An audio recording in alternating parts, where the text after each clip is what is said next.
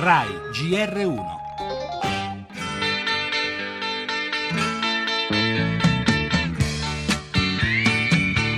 Il petrolio diminuisce, la benzina aumenta. Questo non si capisce proprio perché. Giusto stamattina hanno detto che sta a 42 dollari.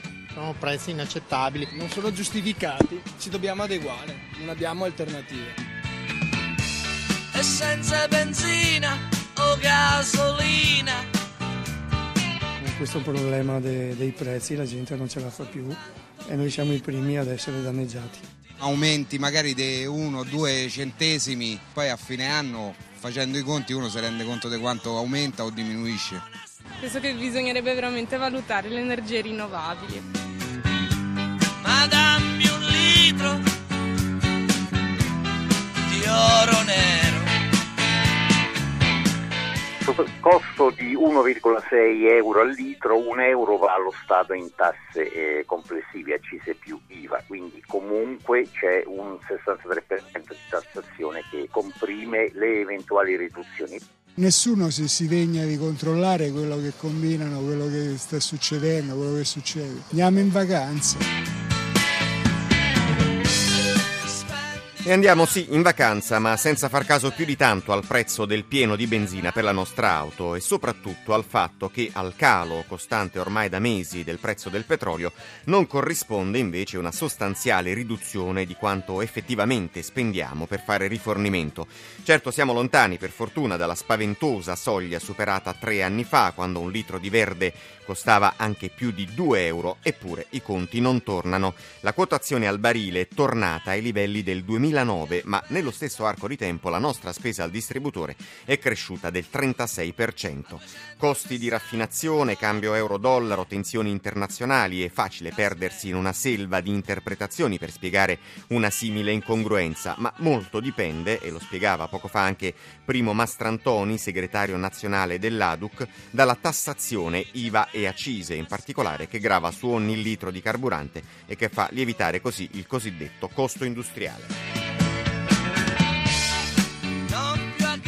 In primo piano nel nostro giornale la strage di Bangkok, una bomba contro l'industria del turismo, secondo il governo thailandese 22 i morti. Immigrazione non si fermano le polemiche, la Lega vuole bloccare il paese, centrodestra spaccato, intanto Renzi, Merkel, all'Expo è una luna di miele, intanto la cancelliera affronta il nodo Grecia. La cronaca poi, Brescia confessano gli assassini, uno dei due intervistato in tv dopo il massacro dei coniugi Seramondi aveva detto c'è troppa criminalità e la polizia dorme. Il tempo fa le bizze, in arrivo un'altra perturbazione, poi tornerà il sereno. Secondo l'esperto, il grande caldo è ormai in archivio. Elton John, scatenato contro il sindaco di Venezia, che vuole bandire dalle scuole i libri per bambini che parlano di coppie gay. Poi per gli spettacoli la Disney prepara il secondo atto di Nemo a Orvieto Umbria Folk. E infine nella pagina sportiva la Coppa Italia, il Milan va avanti e questa sera la Lazio in Champions nei preliminari all'Olimpico contro il Bayer Leverkusen.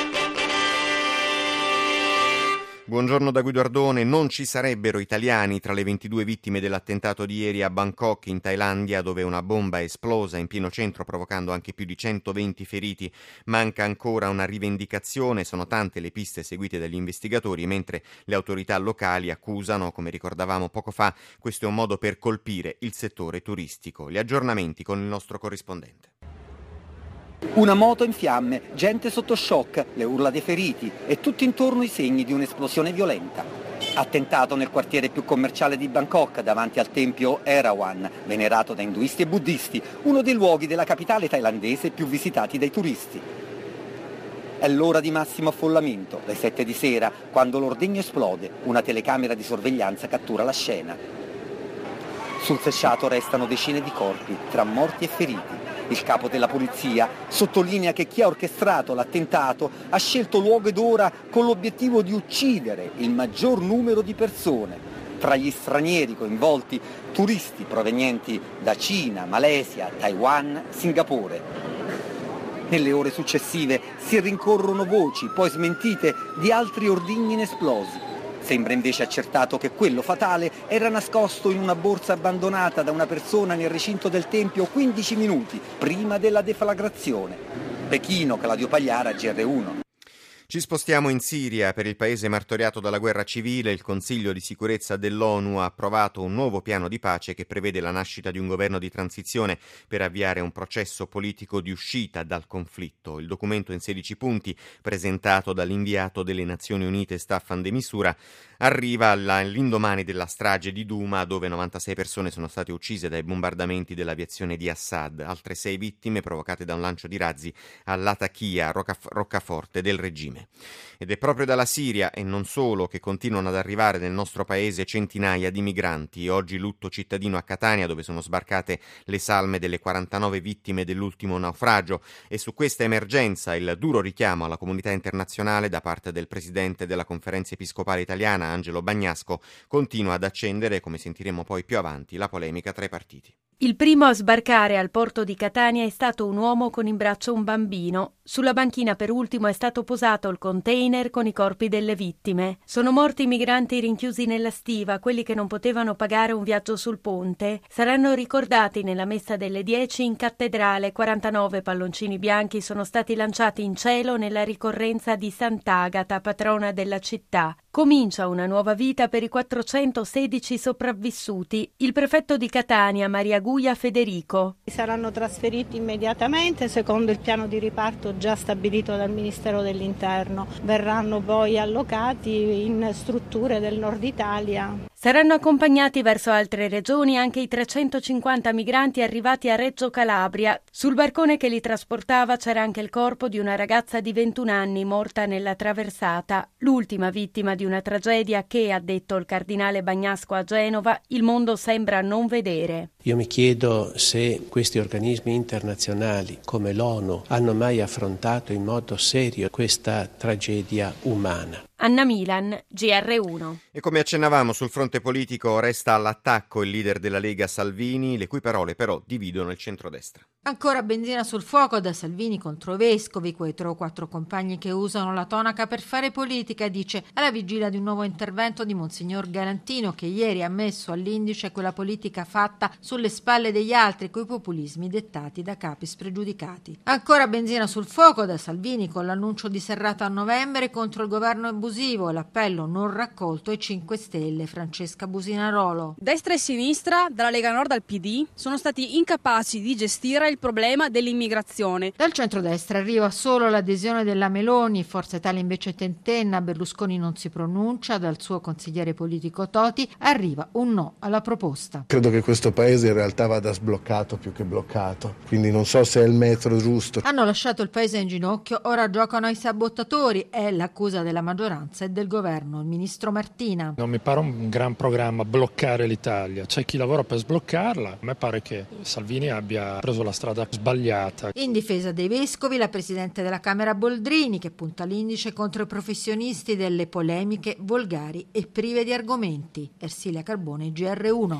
E ancora di immigrazione hanno parlato il Premier Renzi e Angela Merkel al termine della visita della cancelliera tedesca all'Expo di Milano. Molto soddisfatto è andata bene. Renzi ha commentato così la visita della cancelliera Merkel all'Expo di Milano. L'Italia è arrivata in tempo e sarà così anche in futuro, ha detto Renzi, rispondendo a una domanda della Merkel sulla sorte dell'area espositiva dopo la manifestazione che si chiude il 31 ottobre e dove sono passati numerosi capi di Stato e di governo, dal russo Putin al britannico Cameron. Quasi il simbolo, come ripete Renzi da tempo, di un paese che sa ripartire quando non cede al disfattismo, come ha sottolineato commentando su Facebook il successo successo mondiale delle pallavoliste azzurre under 18. Per Angela Merkel e Renzi una lunga passeggiata tra i padiglioni, tra applausi e qualche fischio. Prima il padiglione zero dove il premier italiano ha commentato con una battuta fammi controllare lo spread, un video sui mercati finanziari. Poi lo stand tedesco e quello dell'Alto Adige fuori programma. Infine il padiglione Italia dove la cancelliera ha firmato la Carta di Milano sul diritto al cibo. In chiusura cena privata con i rispettivi consorti dove Renzi e Merkel potrebbero aver avuto uno scambio di vedute